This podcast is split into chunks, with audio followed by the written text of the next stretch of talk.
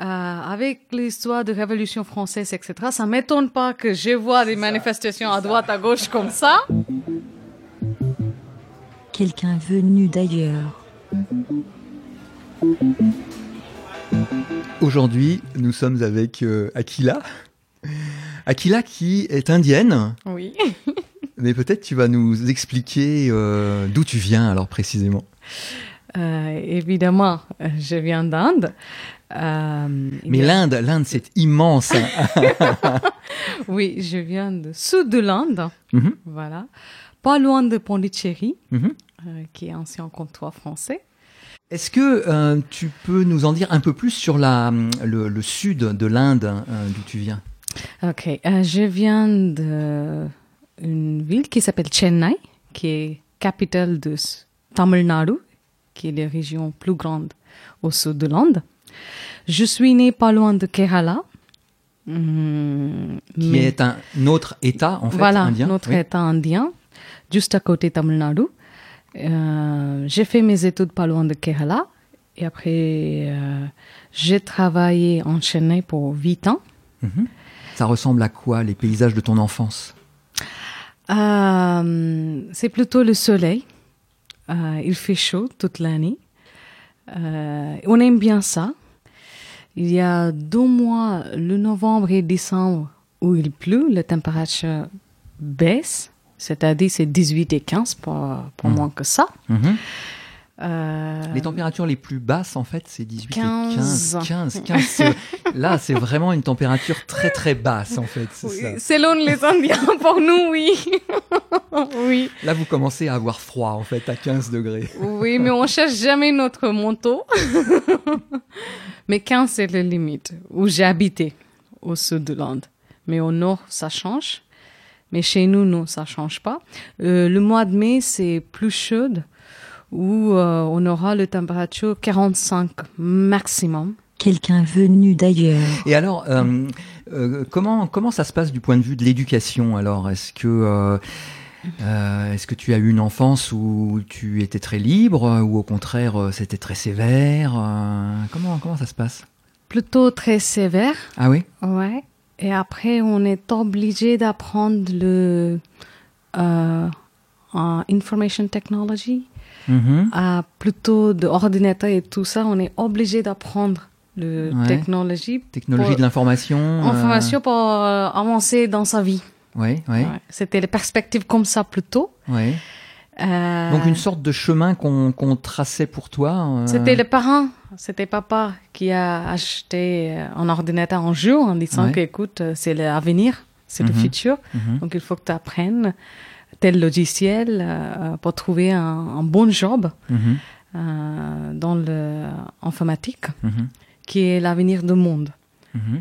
Voilà. Et, euh, mais moi, euh, euh, ça m'intéressait pas. Ah mince, ça t'intéressait pas du tout. Euh, non, en plus, je savais pas quoi m'intéresse. Ah oui. Parce que j'avais 12 ans, 13 ans. Ah. Donc tu Euh. n'avais pas de contre-proposition Non. alors Ah. Non, je- donc euh, j'étais obligée d'accepter parce que je ne savais pas plan B. Donc, C'était comme ça l'éducation, mais j'avais la bonne, euh, bonne qualité d'éducation. Mhm, mhm, J'ai fait toutes mes études en anglais, mhm, assez intensives, euh, mais ça me plaît. Ouais, ça me, c'était intensif, mais ça me plaît. Euh, et grâce à plusieurs langues à la maison, à l'école et tout ça, euh, j'ai une tendance de absorber les nouvelles langues très facilement. Mhm. Grâce à ça, peut-être j'ai appris français, je crois, euh, grâce à la bonne base d'éducation en général. Ouais. donc tu as un peu suivi donc le chemin tracé par ton père, c'est ça? Oui, oui, qui est dommage, mais oui. Est-ce que est-ce que ça c'est c'est habituel en fait? On peut dire que euh, les parents ont une, euh, une grande influence sur les, les choix en fait des, Oui, c'est presque normal. Mhm, Si les parents font pas le choix, c'est c'est embêtant. mhm, Parce qu'on est trop habitué de suivre les parents ou soit le mari. Donc, euh, quand on demande qu'est-ce que tu veux comme ça, on ne sait pas comment d'abord penser ou réagir ou réaliser. Même, c'est, c'est, c'est une question difficile Mhm. à, à répondre, à réaliser aussi. Donc, on est trop habitué de suivre soit papa ou mari ou quelqu'un. Et alors, est-ce que euh, est-ce que c'est ton père qui te suggère à un moment donné d'aller en France? Euh, non. Après, moi, j'étais un petit peu rebelle à la maison. Ah, Euh, j'ai posé les questions tout le temps. Mhm. Ça lui embêtait aussi en commençant. Mais après. Et alors, quel, quel genre de questions? Alors, des questions sur, euh, sur la façon de vivre, sur euh, ce qu'on peut faire, ce qu'on peut décider Pourquoi c'est comme ça C'est Pourquoi C'est que- Pourquoi c'est comme ça Le mot pourquoi, ça l'embêtait. pourquoi hein. pourquoi Pourquoi on fait ça Voilà, pourquoi on fait ça Pourquoi on est obligé de faire ça Pourquoi on n'a pas le choix Et pourquoi on n'a pas la préférence Donc la question pourquoi, ça l'a embêté un petit peu, mais après, je crois qu'il a habitué de ma personnalité, qui était toujours comme ça. Et moi, j'arrête, j'arrêtais pas aussi.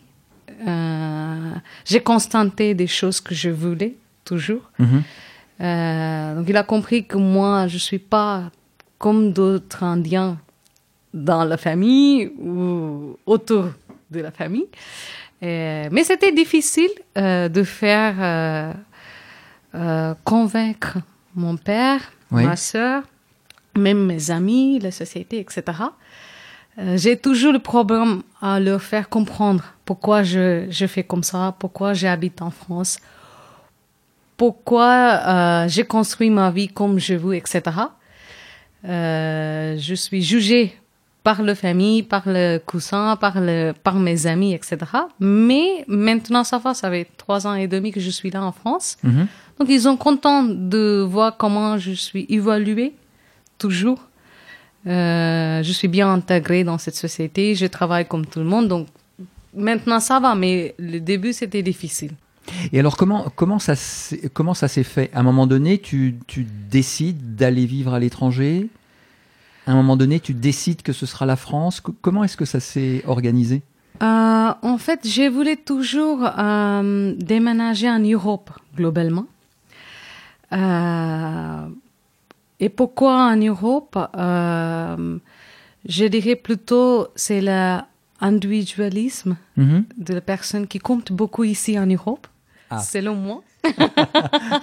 Mais en Inde, c'est c'est pas le cas, Oui, toujours. Oui.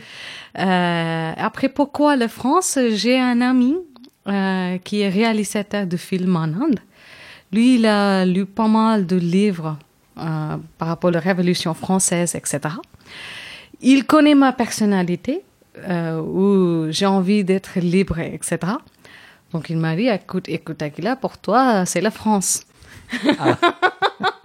J'ai dit, ah bon? C'est comme ça qu'on décide Après, il dit, non, non, non, bah, euh, non, tu ne le regretteras pas. Après, j'ai réfléchi pour six mois, mais j'ai jamais appris français, mais euh, j'ai lu l'histoire de français, Révolution française, etc. Mhm. Euh, après, le mot liberté, euh, moi, je dirais, c'est plutôt ça euh, qui m'a dit, OK, Akila, c'est le moment, il faut, Ah. il faut le faire. Donc, c'est ça qui t'a attiré par ici, en fait. Voilà. C'est cette idée de liberté. Liberté, quand les gens disent tu peux faire tout ce que tu veux. ça, c'est, ça, c'est, ça, ça fait de bien pour moi. Ouais. En plus, ça fait trois ans et demi. Donc maintenant, je peux lui dire que je ne regrette pas Mhm. cette décision de déménager en France, etc.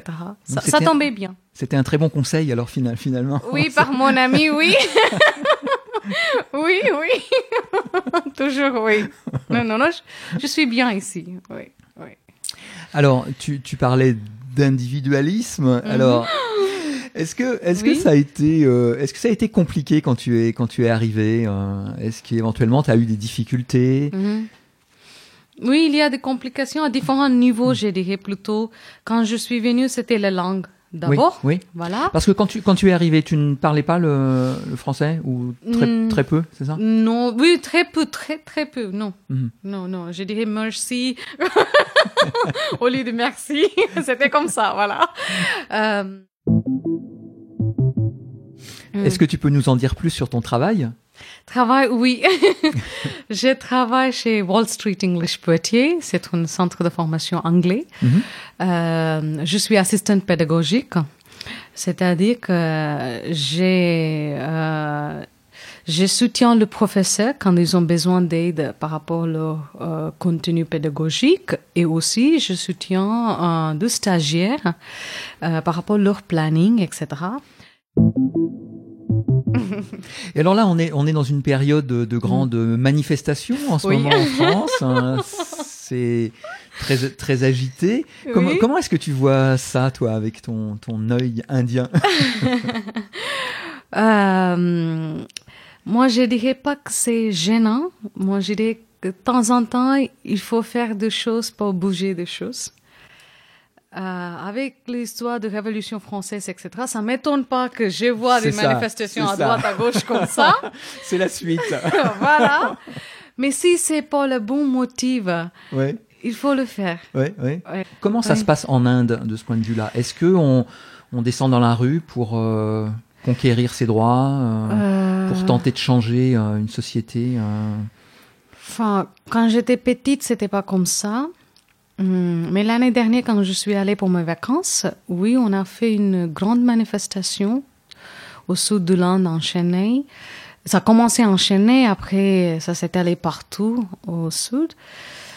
On fait ça pour 21 jours. mhm. Personne n'a travaillé, personne n'est allé à l'école. Donc grève et manifestation pendant 21 jours. 21 jours, bah, après, c'était une belle réussite.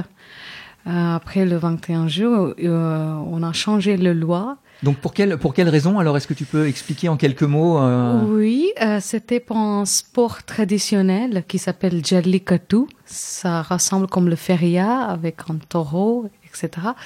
Euh, du coup, euh, le gouvernement disait que ça blesse les animaux quand on fait le sport traditionnel comme ça. Mais on- nous, on voulait vraiment garder les traditions, traditions parce que c'est notre culture. mhm. En plus, c'était pas juste le gouvernement indien qui était contre ça, c'était l'organisation PITA des États-Unis qui Mhm. voulait intervenir. Et donc, nous, on voulait pas accepter euh, des choses étrangères qui nous influencent dans notre culture. Ouais, Euh, c'est très sensitif, très fragile pour nous d'accepter comme ça. ouais. Euh, et c'était le limite aussi. Voilà. Donc ça, euh, c'est pas que la France qui fait la manifestation, je dirais ça. Nous aussi, on le fait.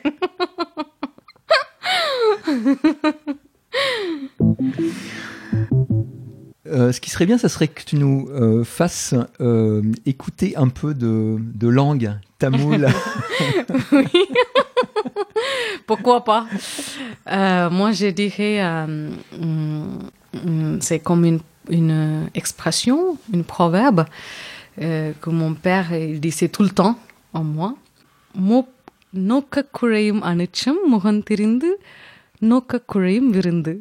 Et on va avoir besoin d'une petite traduction, évidemment. Oui, euh, c'est par rapport à l'hospitalité. Si on est pauvre ou riche, quand on, est, quand on a invité quelqu'un, il faut garder le bien, il faut prendre soin, Ah. il faut traiter bien, il faut donner au manger, même leur demander s'ils vont rester un peu plus chez nous. Euh, ça, c'est la vraie culture indienne. Donc une culture d'hospitalité, en fait. Voilà, oui. Il faut jamais dire non quand il y a des gens qui ont envie de venir chez nous. Si on n'a pas de temps ou on n'a pas envie d'inviter des gens aussi, s'il y a d'occasion, il faut l'accepter. Voilà. Ça, c'est les vraies cultures indiennes. On va terminer sur euh, cette, cette parole euh, magni- magnifique, euh, Aquila, et on va, on va te remercier beaucoup euh, d'avoir d'avoir participé à cette, à cette conversation enregistrée. Là, ça fait plaisir.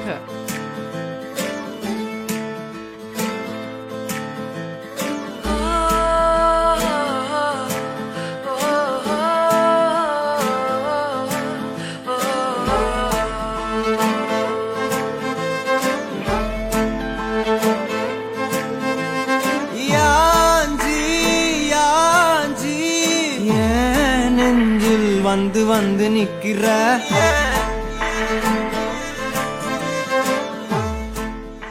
Euh, qu'est-ce qu'on qu'est-ce qu'on fait en Inde Qu'est-ce qu'on dit en Inde quand euh, euh, Mhm. une nouvelle année arrive Chez nous, au sud de l'Inde, c'est 14 avril, Oui. euh, qui est Nouvel An. Mhm. Euh, Qu'est-ce qu'on fait le 14 avril La veille, euh, maman, elle prépare un plateau avec des fruits, euh, des choses sucre, un peu de l'argent à côté dans le plateau, et après le, des livres et tout ça. Donc quand on se réveille, on est obligé de regarder de bonnes choses d'abord, le premier jour de l'année. Donc on regarde le plateau Ah ah. avec plein de l'argent et des fruits et des choses sucrées, etc. Parce que il faut Ça voir, il faut voir quelque chose de, de joli et de positif, en fait quand on quand on commence l'année. Voilà, il faut avoir le bon ambiance pour commencer. Donc les enfants et tout ça, la veille, on dit qu'écoute, demain matin, tu te réveilles et tu viens chercher ton plateau d'abord. C'est la première chose qu'il faut faire. voilà, donc les enfants, ils ferment les yeux et après ils regardent le plateau comme la première chose de la journée. Donc on croit que toute l'année, ça va, ça va venir comme ça. Le bon souvenir, de bonnes choses à venir. Voilà. Et qu'est-ce qu'on dit donc pour euh, pour euh, souhaiter une bonne année aux, aux- autres hein? C'est quelle formule? Euh, Et eh bien voilà, c'est de cette façon-là qu'on souhaite une très très bonne année 2019 en fait à, à l'ensemble des auditeurs. Oh, oh, oh,